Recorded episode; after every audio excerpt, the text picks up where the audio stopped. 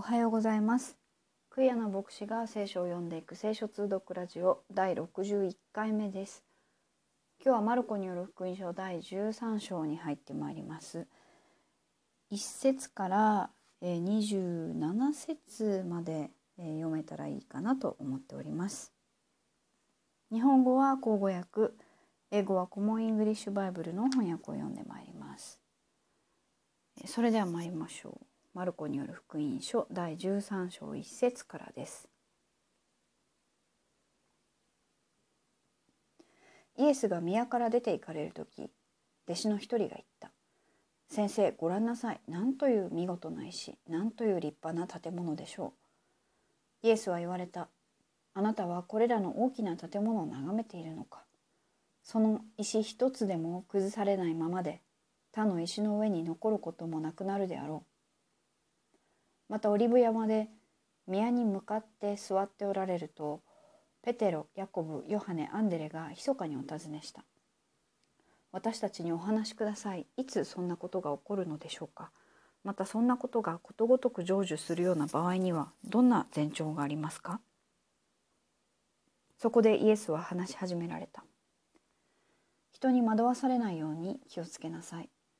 多くの者が私の名を名乗って現れ自分がそれだと言って多くの人を惑わすであろう。また戦争と戦争の噂とを聞く時にも慌てるな。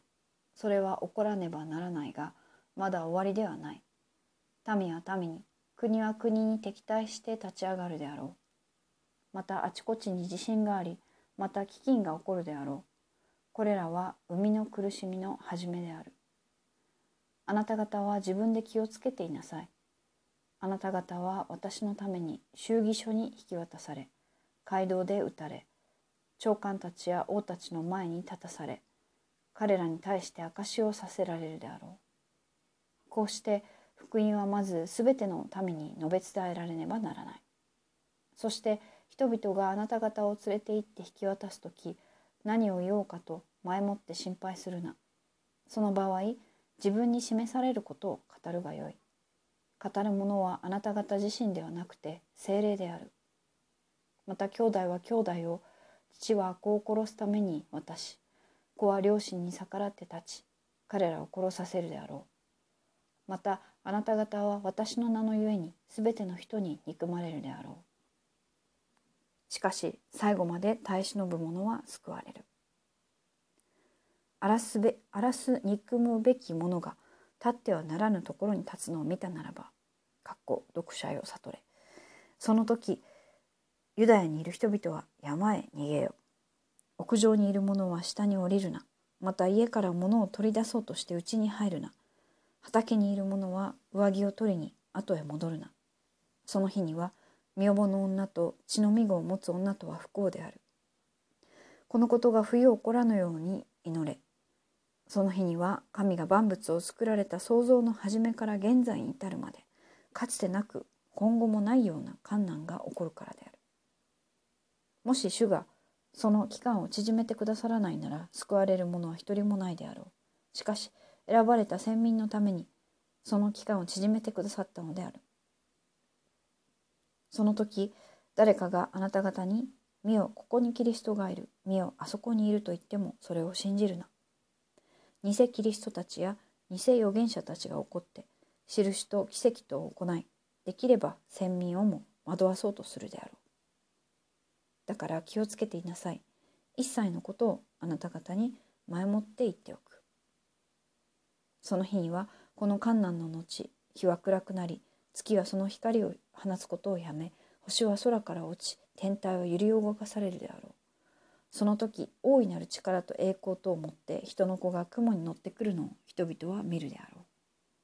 その時彼は見つかいたちを使わして地の果てから天の果てまで四方からその先民を呼び集めるであろう。はい、27節までお読みしました。はい、では英語の方参りましょう。As Jesus left the temple, one of his disciples said to him, Teacher, look, what awesome stones and buildings! Jesus responded, Do you see these enormous buildings? Not even one stone will be left upon another. All will be demolished. Jesus was sitting on the Mount of Olives across from the temple. Peter, James, John, and Andrew asked him privately, Tell us, when will these things happen? What sign will show that all things are about to come to an end? Jesus said, Watch out that no one deceives you. Many people will come in my name, saying, I am the one. They will deceive many people. When you hear of wars and reports of wars, wars, don't be alarmed. These things must happen, but this isn't the end yet. Nations and kingdoms will fight against each other, and there will be earthquakes and famines in all sorts of places. These things are just the beginning of the sufferings associated with the end. Watch out for yourselves. People will hand you over to the councils. You will be beaten in the synagogues. You will stand before governors and kings because of me, so that you can testify before them. First, the good news must be proclaimed to all the nations. When they hold you in and hand you over, don't worry ahead of time about what to answer or say. Instead, say whatever is given to you at that moment. For you aren't doing the speaking, but the Holy Spirit is. Brothers and sisters will hand each other over to death. A father will turn in his children Children will rise up against their parents and have them executed. Everyone will hate you because of my name, but whoever stands firm until the end will be saved. When you see the disgusting and destructive thing standing where it shouldn't be, the reader should understand this. Then those in Judea must escape to the mountains. Those on the roof shouldn't come down or enter their houses to grab anything. Those in the field shouldn't come back to grab their clothes. How terrible it will be at that time for women who are pregnant and for women who are nursing their children. Pray that it doesn't happen in winter. In those days there will be great suffering, such as the world has never before seen and will never see again. Will never again see. If the Lord hadn't shortened that time, no one would be rescued. But for the sake of the chosen ones, the ones whom God chose, He has cut short the time. Then, if someone says to you, Look, here's the Christ, or There he is, don't believe it. False Christs and false prophets will appear, and they will offer signs and wonders in order to deceive, if possible, those whom God has chosen. But you, watch out. I've told you everything ahead of time. In those days, after the suffering of that time, the sun will become dark, and the moon won't give its light. The stars will fall from the sky, and the planets and other heavenly bodies will be shaken.